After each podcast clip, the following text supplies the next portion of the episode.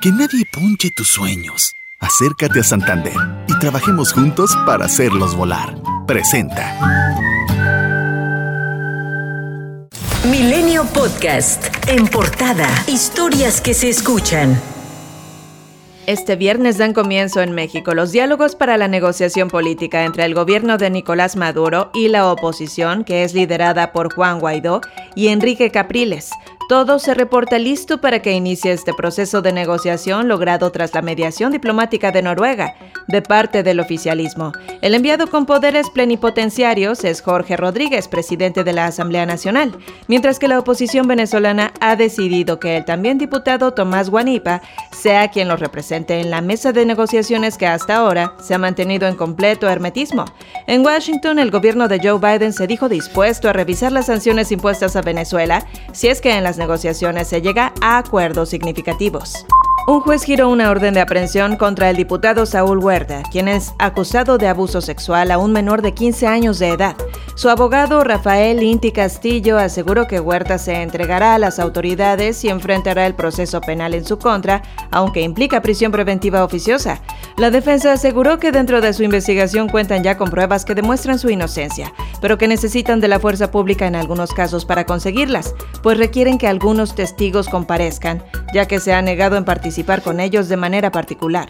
Senadores del PRI, PAN, PRD y Movimiento Ciudadano confirmaron que no apoyarán un periodo extraordinario para que se pueda aprobar el proceso de revocación de mandato del presidente Andrés Manuel López Obrador el próximo año y pidieron a la bancada de Morena y sus aliados sacar una legislación secundaria en consenso a partir de septiembre.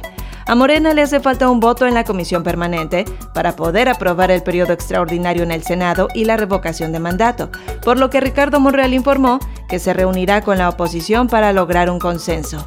El coordinador de Movimiento Ciudadano Dante Delgado y la senadora del PRI Claudia Ruiz Macieu afirmaron que esta propuesta no se puede legislar al vapor, pero dejaron en claro que existe la voluntad de aprobarla en el periodo ordinario que inicia el primero de septiembre. En su primer acto público, luego de salir negativo a la prueba de COVID-19, el diputado del Partido del Trabajo, Gerardo Fernández Noroña, dijo que él no usa cubrebocas porque no está enfermo. Y es que previo al inicio del informe de actividades del presidente del Senado, Eduardo Ramírez, Noroña apareció sin usar cubrebocas, como acostumbra, pero la sorpresa de algunos asistentes fue que apareciera sin cubrirse, a pesar de haberse contagiado de coronavirus hace algunas semanas.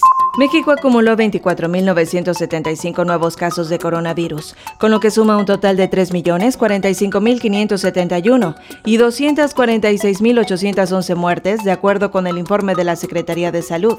Reunidos en la 53 reunión ordinaria del Consejo Nacional de Autoridades Educativas, los secretarios de Educación estatales determinaron un esquema mixto para el inicio del ciclo escolar 2021-2022, para atender a los estudiantes que deseen acudir a las aulas y a quienes opten por seguir las clases a distancia. Previo a ello, el dirigente del Sindicato Nacional de Trabajadores de la Educación, Alfonso Cepeda Salas, entregó al presidente Andrés Manuel López Obrador un documento de compromiso para reanudar las clases presenciales a partir del 30 de agosto de una forma ordenada y responsable, pese a la pandemia de coronavirus. Por su parte, el mandatario federal agradeció a Cepeda por respaldar la decisión de volver a clases presenciales. Además, aseguró que se protegerá a los estudiantes y actuará rápido en caso de que se presenten contagios. El gobernador de Guerrero, Héctor Astudillo Flores, dijo saber quiénes son y en qué están involucrados los asesinos de los policías Lamberto Guzmán López y Marco Antonio Albavera Flores, quienes murieron durante la emboscada que supuestos integrantes del crimen organizado perpetraron en contra de la alcaldesa de Pilcaya, Sandra Velázquez Lara. Él aseguró que el acto no quedará impune. El activista Adrián Levarón acudió a la Secretaría de Relaciones Exteriores para fortalecer la demanda interpuesta por México en contra de fabricantes de armas en Estados Unidos por comercio negligente.